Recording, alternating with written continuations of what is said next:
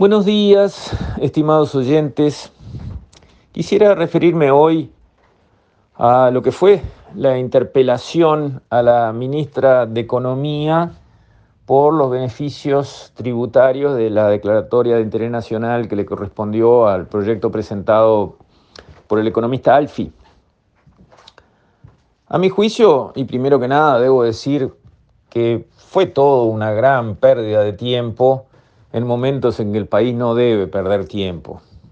Creo que la oposición hizo un triste papel, porque si no tiene otra cosa en qué ocuparse que una exoneración de 8 mil dólares que nadie, nadie, nadie en todo el país puede afirmar y nadie afirmó que tiene el más mínimo viso de ilegalidad, sino que todo el mundo reconoció que se ajustó a la ley y a derecho, entonces todo el tema es porque parece que fuera incorrecto, aunque es correcto. Ese es el final de esta historia. El trámite fue el correcto, la ley se aplicó como se debe aplicar, en realidad no se podía hacer de otra manera, pero eh, este señor que trabaja para el Estado eh, recibe una exoneración de 8 mil dólares ajustada a derecho, según manda la ley y le corresponde, perfectamente y eso queda feo. Básicamente esa es la línea argumental de la oposición y para eso hicieron una interpelación de 10 horas sobre una ministra de Economía que está batallando con gallardía en aguas embravecidas por el desastre económico que habían dejado los gobiernos anteriores, déficit alto, deuda creciente, eh, despilfarros en todos lados, más el impacto de la pandemia, que a todas las economías del mundo las afectó muchísimo y a la nuestra también, y las necesidades sociales y todo eso, hay que preparar una interpelación durante días y días y días con sus mejores hombres, hay que pasarse un día entero metido dentro del Parlamento, dando explicaciones. Toda una estupidez y una falta de criterio y de sentido común que la verdad es que asustan. Porque, ¿cómo puede ser que no haya criterio como para decir, oposición y gobierno hoy tienen que velar por el interés del país, por las cosas reales que afectan a los uruguayos? Esto no afecta a nadie. Y levantar la bandera que lo tienen confundida, porque confunden ética con moral, mezclan las palabras y no es así. La ética es la ley del sí, lo que se debe hacer. Y la moral es la ley del no, lo que está prohibido hacer. Entonces dicen una cosa por la otra, una confusión conceptual eh, lamentable. Justamente la fuerza política que viene adornada con unas fallas, pero con unas fallas en esos planos espantosas. Acaban de confirmar a Sendic, presidente de ANCAP, vicepresidente de la República. Lo acaban de confirmar sentenciado por peculado, por robar plata de todos nosotros. Y esa misma fuerza que tiene la cola sucia con eso, y con el aval trucho espantoso del Banco República, y suma y sigue, esa misma fuerza, en vez de quedarse calladita en un rincón diciendo de este tema ni hablamos, levantan una santa indignación porque acorde con la ley estrictamente a un funcionario se le otorgó un beneficio que le corresponde por ley de 8 mil dólares en medio de esta pandemia. ¿Pero qué les pasa? ¿Quién perdió los puntos de referencia? ¿Quién no se sabe mirar al espejo y decir, de estos temas por 3, 4 añitos no hablamos más? No, no hablemos, por favor. Porque la verdad, la verdad, hay que tener estatura para plantear las cosas. Cada cual tiene que hacerse cargo como fuerza política de sus soldados.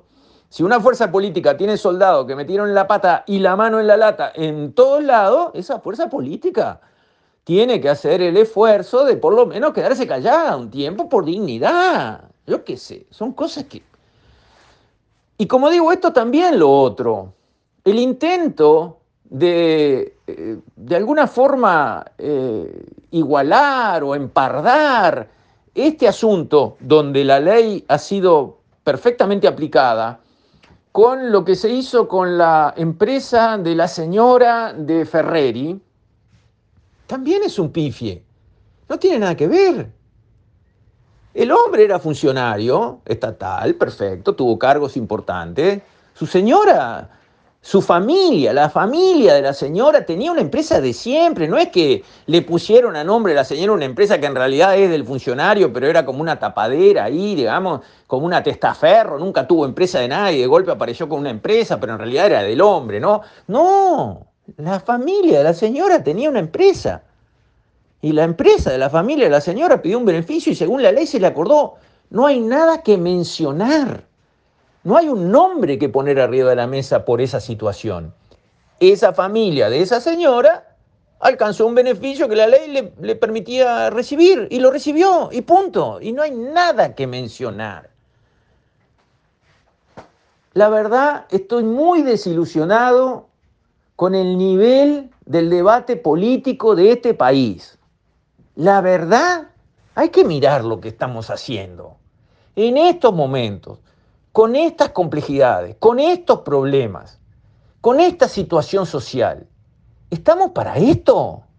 Pero de verdad, a los uruguayos les importa que Alfi obtuvo un beneficio según la ley estrictamente de 8 mil dólares para su eh, empresa. Y eso es un tema importante para este país.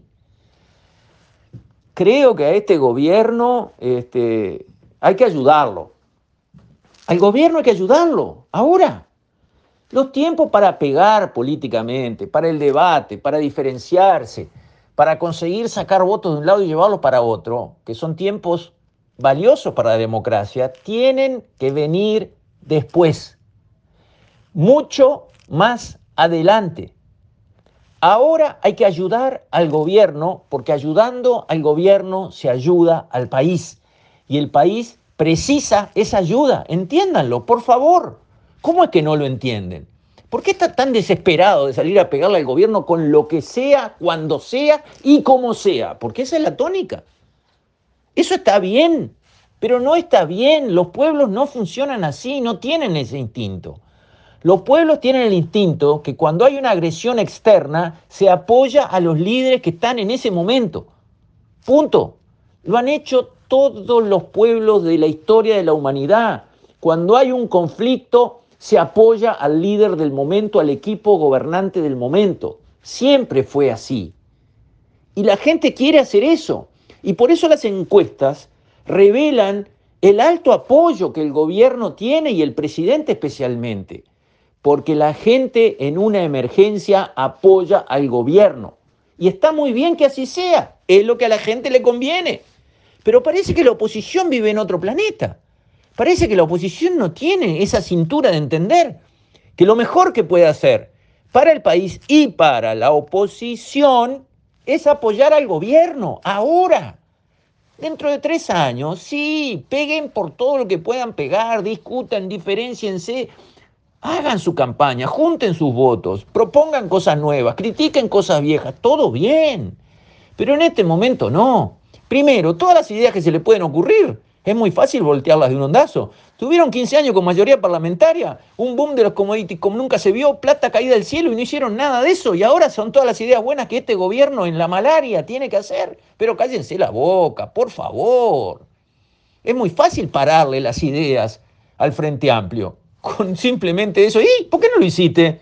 Mayoría parlamentaria y plata en pila y no lo hiciste, pero ahora sos inteligente, me venís a decir a mí lo que yo tengo que hacer cuando tengo el viento en contra y tengo la pandemia encima. Pero para un poquito. Entonces, la oposición ahora tiene que apoyar al gobierno y no pasarse de inteligente con propuestas mirabolantes que nunca hizo y criticando cosas que no debe criticar. Con eso le va mejor al país y le va a ir mejor a la oposición.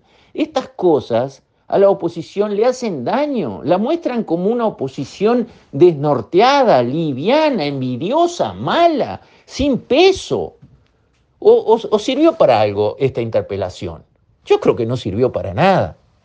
Realmente el gobierno precisa otra cosa y los líderes de la oposición que quieran alcanzar estatura de estadistas, que quieran mostrarse como presidenciables de verdad hacia adelante, tienen que poner realmente punto final a esto. Tienen que decir fuerte y claro, no, no, no, no, no, no, de ninguna manera. Esto no está bien y tienen que alinearse con el gobierno y con las fuerzas de la coalición diciendo no son momentos para estas cosas. El país necesita algo diferente y nosotros estamos de acuerdo en dárselo, darle al país lo que necesita, que no son estas cosas, no son estas actitudes, que nada aportan. Bueno, lamentable la verdad. Con esto me despido. Hasta mañana, si Dios quiere.